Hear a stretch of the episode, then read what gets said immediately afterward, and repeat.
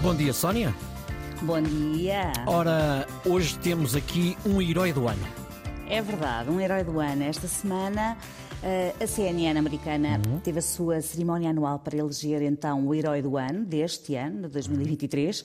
A escolha foi feita através de uma votação online e quem ganhou foi Quayne Stewart, um veterinário que tem um projeto absolutamente maravilhoso chamado Project Street Vet, que traduzido é qualquer coisa como o projeto veterinário de rua. Uhum. Eu era uma das que votaria nele, sem dúvida. Então. Uh, repara bem como isto tudo começou. Uh, certo dia, há cerca de 10 anos, o Dr. Quain foi tomar o seu café, no sítio de sempre, e à porta viu um sem-abrigo com um cão que estava com o pelo e com a pele num, num estado miserável. Hum.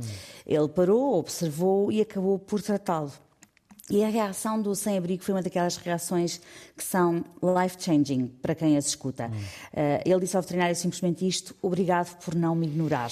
Sim, uh, quer dizer tudo. Eu não consigo dizer muito mais do que aquilo que ele disse, não é? é verdade. Hum. A partir desse momento, uh, Stewart soube que tinha de usar a sua vocação, não só para ganhar a vida, mas também para ajudar os animais. Estas pessoas que, repara, não tendo nada, uhum. os tratam muitas vezes melhor do que tantas que, tendo tudo, à primeira contrariedade, lhe giram uh, tantas vezes as costas. Uh, passou a ver com outros olhos dezenas e dezenas de sem-abrigo que, lá está, apesar de não terem sequer o básico dos básicos, como um teto por cima da cabeça, uh, tratavam os seus animais o melhor que lhes era possível e raramente os deixavam para trás.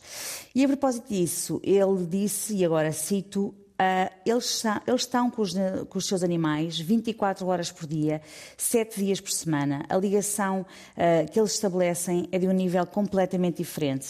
E o facto de não estarem numa casa tradicional não faz deles tutores menos válidos. O animal de estimação não quer saber de mobílias bonitas e de casas grandes. O que eles querem é passar tempo com o seu humano. E faz todo o sentido, de facto. Faz todo o sentido. E depois, Quayne, ainda por cima, nessa altura da sua vida, em que tratou do cão daquele primeiro sem-abrigo, trabalhava num canil, na Carolina do Norte, porque de facto já há muito tempo que o seu sonho era, era salvar animais do abandono e dos maus tratos, mas o que acabou por acontecer nesse seu trabalho foi que deu por si a ser forçada a eutanasiar cada vez mais animais, porque o número de abandonos era crescente. Eu não imagino, porque de facto, quando se olha para isto, deve haver aqui uma carga duríssima para, alguém, para alguém que, que ama os animais e, e cujo propósito de vida é, ao contrário, salvá-los, não é? Sem dúvida, tu não sei se sabias, hum. mas uh, no outro dia saiu um estudo em que diz que os veterinários são das profissões em que há mais depressões. Deve ser também por isso, não é? Muitas vezes hum. têm que eutanasiar bichos quando hum. eles querem mesmo é, é salvá-los. Eu nem consigo imaginar o que é que seja matar cães e gatos só porque não há espaços nem condições para os manter num canil. Para mim seria impossível. Para Quem também acabou por ser a crise ali dos anos 2008, 2010, por aí, fez com que imensas pessoas deixassem de conseguir ter como alimentar ou proporcionar cuidados de saúde aos seus animais uh, e o número de abandonos foi absolutamente esmagador. O veterinário disse aquilo que eu via todos os dias começou a roubar uma parte da minha alma. Cheguei a pensar abandonar a profissão de veterinário por não aguentar eh, mais. Sim, não imagino, de facto. Mas estamos no País das Maravilhas e este maravilhoso homem, hoje com 53 anos, depois de ter tido aquela primeira interação com aquele sem-abrigo à porta do do seu café habitual, decidiu então criar o projeto veterinário de rua.